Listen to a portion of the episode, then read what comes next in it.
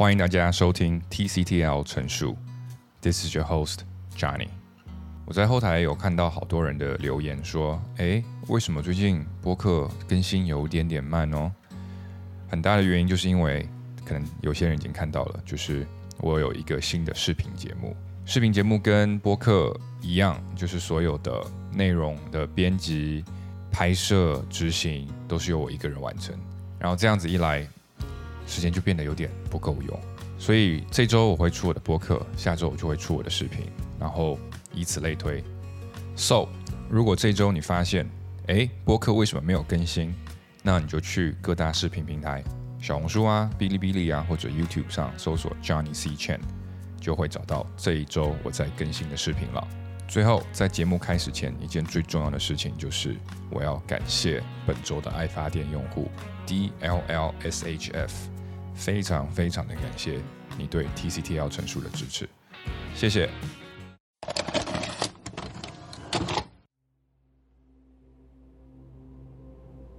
最近我发现很多 TCTL 的听众都是在深夜凌晨的时间收听，也发现很多人留言说 TCTL 很助眠。有可能现在正在收听的你，是不是也刚刚把播放器的倒计时调好，准备听一听就睡了呢？睡觉睡好觉，好像是现代人一个很难攻克的问题。我周围的每一个人，多多少少都有一点点的睡眠问题。我自己呢，也是一个格外注重睡眠质量的人，因为我天生不是那种精力特别特别旺盛的人，可是又想一天能做很多的事情。所以我就特别羡慕那种精力非常好的，可以日夜颠倒、一周连续出差、长时间待机都没有什么问题的人。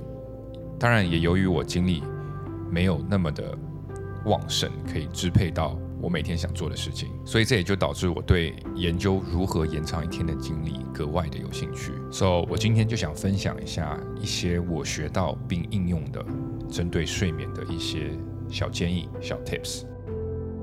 我发现很多我周围的人，除了嘴上说自己睡不好，抱怨自己的睡眠质量不好，可是很少有人真的会去研究究竟是什么影响了他们的睡眠。睡觉占据了我们人生的三分之一的时间，而且它与我们的身心健康有着非常紧密的联系。很有可能你白天你的焦躁、情绪的波动，它的源头都是因为你没有睡好。就像我的话，我如果没有睡好，我的胃就会微微的不舒服。紧接着，我早上的肠道运动就不会太顺畅，导致我上午就不会太想吃东西，胃口也不好。当然，这些可能都是一些很微妙的感觉，可是我觉得在某种层面上，这种微微的不适感，它肯定是影响着我的情绪、我那一天的决定跟我那天的气。那你试想一下，如果你长期处于这样的一个情况，日积月累，那很多事情都会变得不对。所以，睡眠是一件格外格外重要的事情。可是我觉得现在的我们好像觉得工作、学习、社交、娱乐这些东西都比睡眠来的更重要。好像为了做这些事情，牺牲点睡眠时间又如何呢？我个人认为，我觉得不管是玩也好，还是工作，它的体验感都非常重要。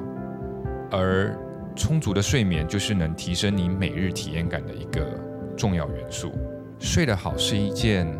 可以立刻给你感受的一个东西，它不需要一两年才会有效果。如果你今天晚上睡得好，那我可以保证你明天一定过得非常舒服。通过睡眠恢复，我觉得是我们人类的一项隐藏的超能力。充足的睡眠等于身体有一个充足的恢复。小朋友的生长长高也是靠睡觉。你回想一下，你生病的时候，你是不是每睡一觉，好像身体都感觉好了那么一点点？如果有接触过手术的听众，手术顺利的结束后，是不是患者肉眼可见的每天早上都明显比前一日的精神状态更好？如果你健身想长肌肉的话，除了吃好练好，那你还得睡得好，因为只有在你睡觉的时候，你健身所撕裂的那些肌肉纤维才会得到修复，才会变得更强壮。所以我觉得睡觉真的是一个人类的，I don't know super power。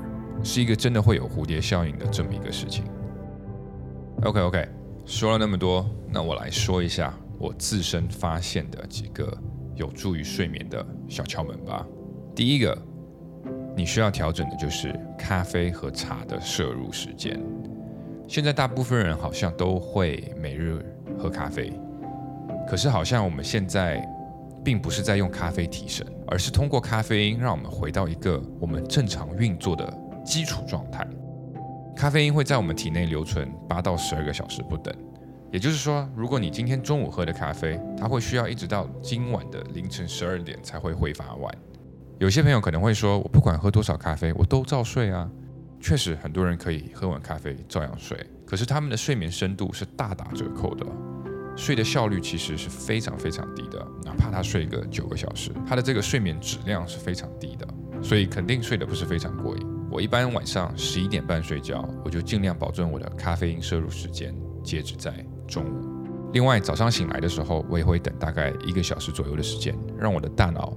自主的醒过来以后，我再喝咖啡，因为这样我的身体不会依赖于通过咖啡来唤醒，所以我的每日咖啡和茶的摄入时间就大概在早上的九点到十二点。第二就是要控制晚餐的进食时间，因为我们的胃是需要时间来消化的。如果你边睡，同时你的胃又在做工，那你怎么可能睡得好吗？所以我建议睡前三个小时的时候就别再吃东西了。第三还是关于吃。就是晚餐尽量吃一些干净的食物，一些让你的胃不会有太大负担的食物。如果你宵夜吃个四川麻辣锅，那你的胃除了消化，还得处理你吃下去的辣油。如果你吃完感觉胃没有什么特别的反应，Yeah，可能因为你的肠胃比较好，但是事实上胃的负担还是比平常更重的。所以睡前还是避免给胃增加负担吧。你睡觉的同时，也让你的肠胃也休息一下。说完吃喝，第四就是睡前一个小时的活动也是非常重要的。睡前尽量别让大脑太兴奋，让它稍微的放松一下。但是这个 relax 放松不是通过看手机，有可能你觉得看手机是一个每天工作的辛苦了以后是一件让你很放松的事情。可是手机里面有太多，也不能说太多，是无限的内容，可以让你的大脑感觉到兴奋。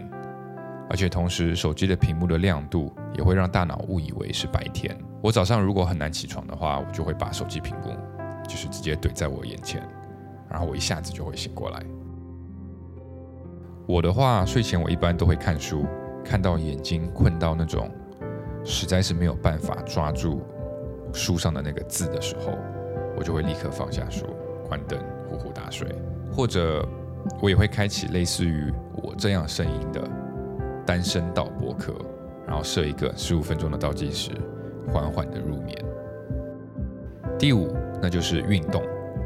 不过你千万不要在睡前的时候跑步健身。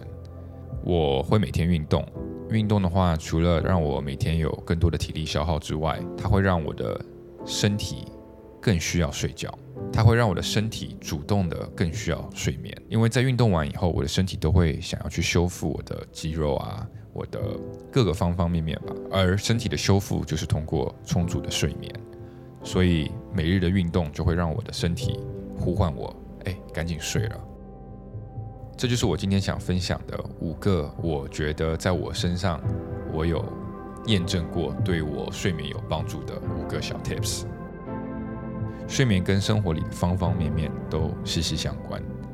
就是俗话说得好，睡得好，吃得好，拉得好，就是说明你身体倍儿棒。